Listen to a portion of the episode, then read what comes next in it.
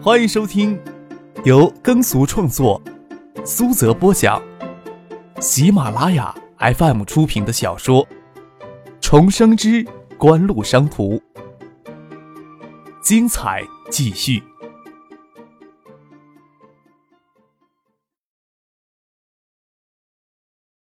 第六百九十六集。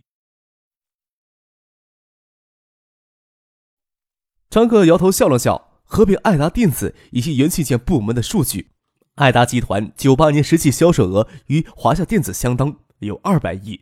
影碟机市场虽然很难有快速增长，但是手机业务以及 iPlayer 以及闪存盘业务都有巨大的发展空间。九九年，爱达集团销售目标定到三百四十亿到三百六十亿之间。星光纸业在拥有海州与金山两大生产基地之后，九九年的销售目标是六十亿。盛兴电器九九年销售规模也要超出一百亿多，在合并锦湖商事、世纪锦湖、中兴微星等企业的数据，九九年就勉强能进入五百强的标准。但是这么做毫无意义，除了表面的风光之外，只是提醒国内某些人对锦湖产生警惕罢了。要进五百强，也要等到旗下某家企业有独立进入排名资格的时候，那才是算真正的站稳脚跟。而且锦湖体系的框架也不用摊到媒体与公众视野之下。张可又跟陈信说道：“苏陈二人呀，倒是有些想法与我不谋而合，就是希望看到科文高科能大放光彩。当然了，陈先生要在电话里跟我说的很赤裸裸，要是科文高科呀能依赖我们的技术，我们会最大限度的提供技术支持。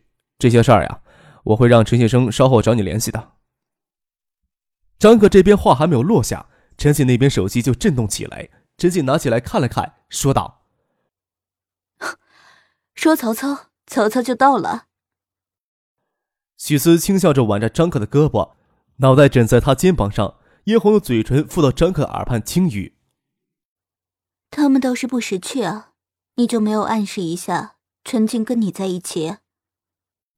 能解释清楚吗？”张克很怀疑，只是听着陈静坐在那里，装作第一次听到此事。跟陈先生在电话里谈技术合作的事情，信息产业部口子一下放开了，针对锦湖的意图很明显，但是人在屋檐下不得不低头，与信息产业部对抗，终究对锦湖不利。毕竟信息产业部是行业主管部门，锦湖想要在信息产业电子上有发展，几乎每一个重大动作都离不开信息产业部的关照。在第二批获得手机牌照的厂商当中，科王高科若能大放异彩。一方面能扩张锦湖技术的市场占有，另一方面也算是对信息产业部狠狠地扇了一巴掌。这么想来，张克倒是非常期待戏子家在商业上的表现。宝石手机的概念的确是个很经典的策划，不过也要看科王高科的执行能力。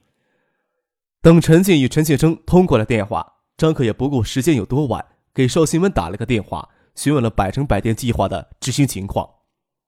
邵新文在电话里跟张克苦笑，接着陈庆生、苏京东的声音从电话里传来。邵新文已经给陈庆生、苏京东抢先一步找上门去了。叶晓彤在电话里抱怨，他每个月难得时间抽时间回建业一趟，夫妻生活就给这样硬生生的破坏了。张克才不信他的话呢。惠山与建业之间高速才一个小时多一点小两口恋奸情热，哪里熬得住一个月才见一次面呀？不过，陈先生、苏金东已经找上了邵新文，他也不用关心此事了。等他们拟出具体的方案就行。为手机专营而专门注册了盛兴电讯，除了在盛兴电器卖场内扩大手机专营柜台的规模，还有其他盛兴电器家电卖场还没有覆盖到的城市，大量开设手机连锁专营门店。为此，盛兴自筹三亿资金。爱达集团俄资再提供五亿资金，共用八亿资金巨资启动百城百店计划，将手机销售渠道终端延伸到国内主要地级城市和一些重要的县级城市。相比较家电卖场需要占地广，手机连锁专业门店规模则要袖珍的多。依托盛兴电器已有的物流体系，大约只需要二百万就能开成一家门店，不像家电卖场。动一下则需要上千万的资金，这些也决定了，只要有足够的资金，再加上城市中心的旗舰店网络支撑与初步的完备物流、售服等体系，手机连锁专营业务更容易迅速在华南、华东、华中、华北以及东北地区开展来。真正的节制盛兴电器扩大规模的因素，还是在于人力资源的匮乏了。不过，总是要比爱达集团轻松一些。为了满足橡树园对研发人员的需求，锦湖往、东海大学等高校都大把的撒钱。盛兴电器只是需要投入一笔资金，在新吴设立专门的培训学校——盛兴学校。招聘到员工，先丢到培训学校，按照条件的不同，强化培养一个月到半年的时间，以此缓解对人力资源的需求。由于锦湖体系隐蔽的交叉持股关系，至此，盛兴已经完成了向锦湖体系融合的过程。但是在外界看来，盛兴与爱达集团仍是战略合作伙伴罢了。百城百店计划能够顺利的实施。将是第一家覆盖国内手机销售网络终端渠道的网络，至少在性产部突如其来的变故前能挽回些劣势，也可以通过这个终端网络增强在手机产业里的话语权。当然了，在商言商，对于丰厚利润的期待，这才是启动百城百店计划的根本意图。国内市场对手机制造企业来说迎来了黄金时代，对销售企业来说也是迎来了黄金时代。盛兴电器的销售业务，每只手机销售毛利润都在五百元以上，都要高过空调、彩电等大件家电产品一截。这还是盛兴比较自律的情况，其他经销商甚至在一只手机上要摸上千元的差价。眼前国内的手机销售企业都不成什么规模，更没有大资本跟锦湖竞争。有锦湖在背后支撑的盛兴电讯，至少能抓住今后三五年的暴利期。渴望高科突然迎来如此巨大的发展良机，陈静自然没有心思睡觉，但也不能转着张克、许思陪他说话，便先回客房休息了。晴雯，你老实一点。待陈静下楼去，见张克伸出懒腰，摆出一副无赖相，许思嘴里虽然警告张克，脸上却浮起一层羞云，似乎也清楚他的警告对张克的作用实在有限。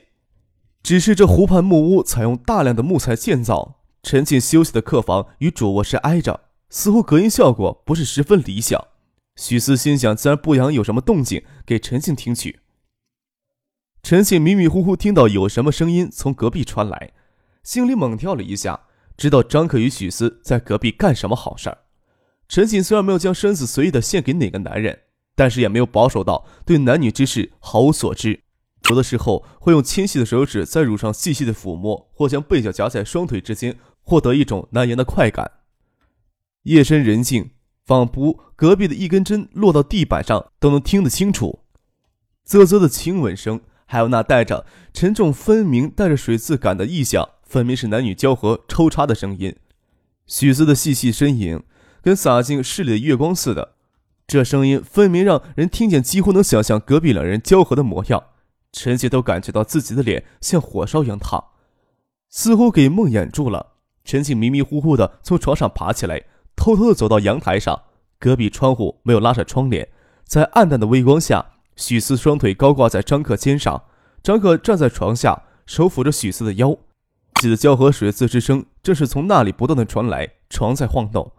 许慈那悠长的、仿佛吟唱的细细呻吟，娇媚动人。这时候也传来些清晰了。陈信的心给猛然晃动一下，心里一顿乱跳，下身不的已经湿了，努力克制着不去伸手摸一摸那敏感之地。看着张克转身要来，逃贼一样的躲回房间，钻进被子里，刚要闭目强行逼自己睡去，却感觉身后一双热乎乎的大手握住自己丰挺的双乳。回头一看，张克那张让自己魂牵梦绕的英俊面孔，带着几分邪气的笑容落入眼帘。陈庆犹豫着要不要挣扎，至少也要挣扎一下吧。那根硬硬的东西就顶到自己湿润的地方往里钻，感觉自己快要给撕裂了，但是浑身酥麻，给过电一样，身体一瞬间就酥软了。给缓缓的刺入，就感觉到性感到极致，感觉有一股热流从内溢了出来，人就醒了过来。陈信睁眼看着光线伏暗的天花板，月光从窗外洒进来，落在床前，夜深人静。只有些微的湖水声从窗外传来，隔壁一片宁静，想必许思雨、张克已经睡入梦乡之中了。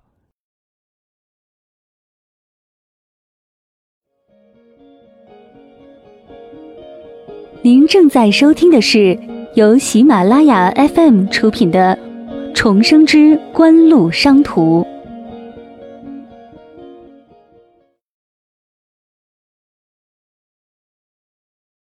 只是给张克那硬物抵到以及给硬物缓缓刺入的感觉清晰明了，真是不像在梦中。之前也做过这样几回的梦，都没有这次清晰美妙的滋味，似乎还在心里听荡，没有消散。只是不知道真的发生会不会这样美妙。陈静暗骂自己一声：“萤火不要脸！”伸手往睡裙里摸了摸，自己的内裤都湿了，黏黏的，跟浸在油里一样。以前没湿过这么厉害，真后悔睡前将护垫撕掉。脸热心乱跳，又忍不住想要去想梦中的感觉。双腿之间黏黏的难受，有些尿意。从床上爬起来，透进来的月光很明亮，也没有开灯。打开门朝卫生间走去，经过隔壁房门，又忍不住停下来，想拧开往里看一眼。当然了，这也只是心里的魔鬼在作怪。陈静也不至于真打开门去偷窥张克与许思睡觉的样子。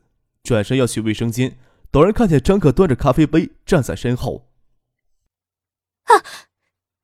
陈静给这一跳可吓得不轻，只是下意识的要逃回自己的房间里去。张克手里端着两杯咖啡，闪不开，两杯咖啡都泼到自己与陈静身上。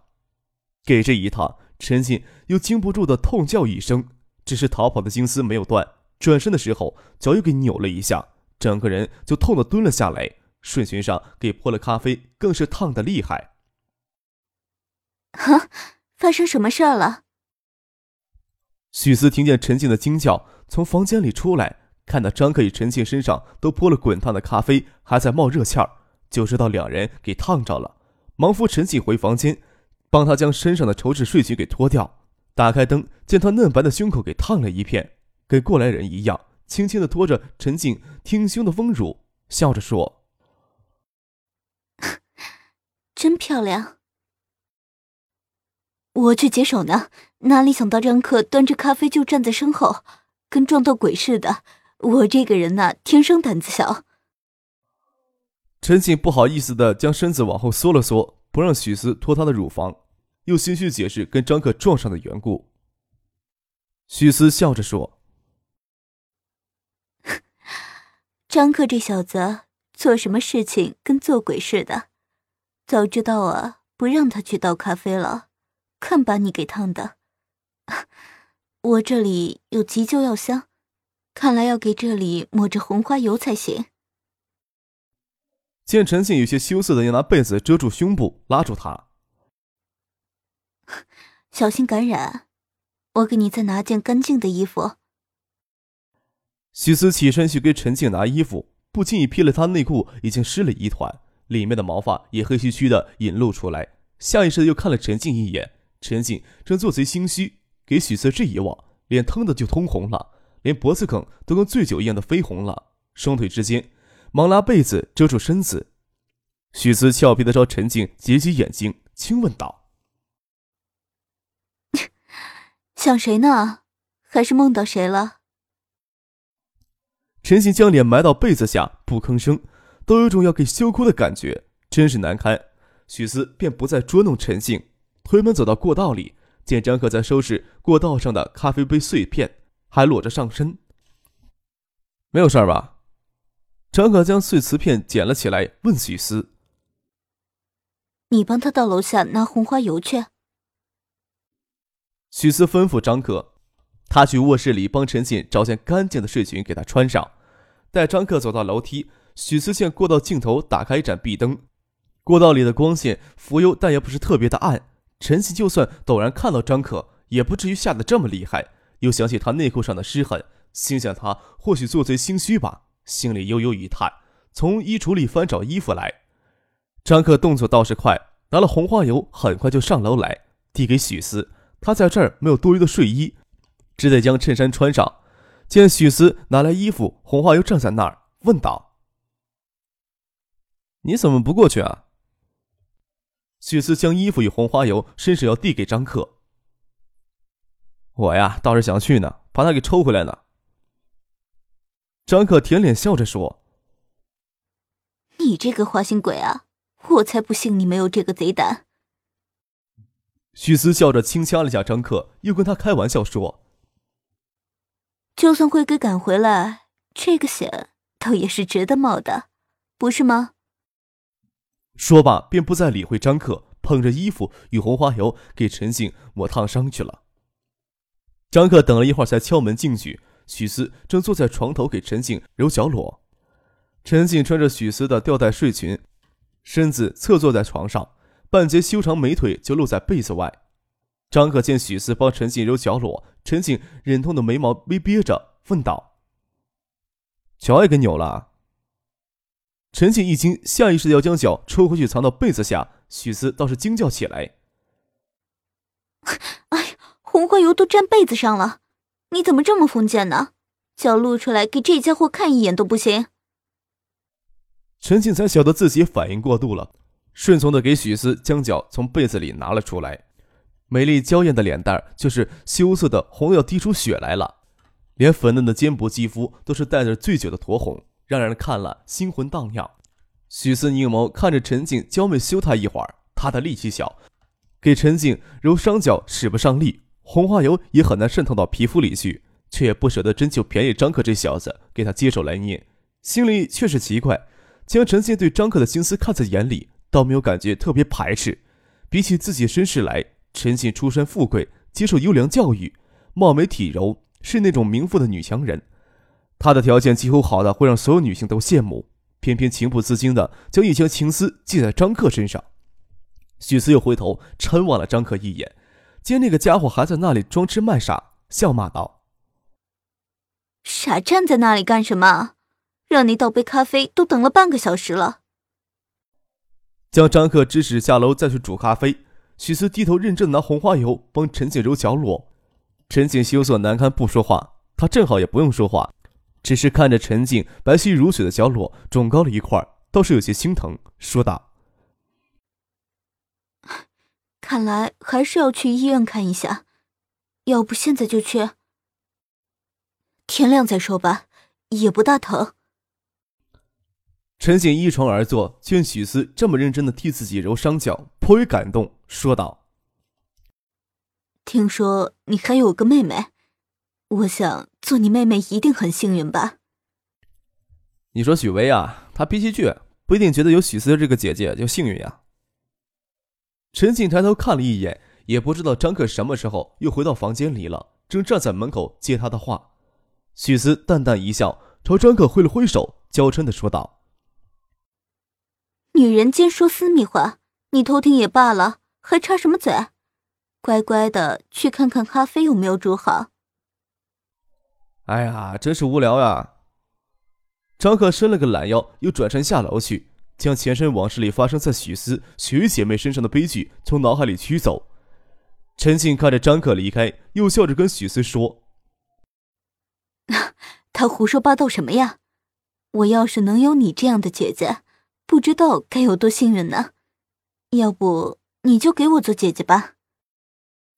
许思微微一愣，看着陈静的眸子真诚，他倒是犹豫着，不知道是答应好还是拒绝好。陈静鼓起勇气看着许思，眼睛在壁灯的幽光下晶晶闪亮。许思想起前年三人在香港街头酒吧里听到的话：“完美的感情总是独一无二的，但时不时又会撞车。”难道自己会因为张克身边有了唐静，而默默的离开去迁就另一份勉强的感情吗？陈静大概也是这种心思吧。想到了这儿，许思才笑着说：“ 你又漂亮又能干，找我做姐姐会不会太委屈你了？我可是很高兴有你这个妹妹呢。”他知道陈静要比自己少十个多月，那我真当你做姐姐了。陈静敛着兴奋的神色，心里的难堪还没有完全消去。我妈就我一个女儿，从小都没有兄弟姐妹的，有什么心思也无人分享，老小呀就跟子佳混在一起，还给别人笑话太孤单的缘故。想到令张可头疼的谢子家，许思也莞尔一笑。他听出陈信话里的语病，想着陈信的父亲陈家善这样的富豪也不会独守一个女人。只是也不好评价什么。想想张克这个混蛋，拈花惹草，真该要大卸八块了。爱情，爱情也只能守着自己对爱人那份情。可偏偏真切地感受到他的真情切意，想恨都恨不起来，最终还不是由他胡来呀？看着陈信脸上的羞红还没有完全褪去，有着无端的娇媚，便是女人看了也会心动。心想他心里大概已经有了奋不顾身的念头吧？真的是便宜那个混蛋了。只是不晓得他知道婉晴翟丹青跟这个混蛋有一腿，还会不会这么奋不顾身的粘过来？我再帮你揉一揉。许思将陈信肿起的右脚放到大腿上，说道：“许巍性子倔，就算崴了脚啊，都不会让我帮他揉的。我常跟我妈开玩笑说，他两个女儿性子怎么差这么大？还是说我是许家领养回来的野孩子？”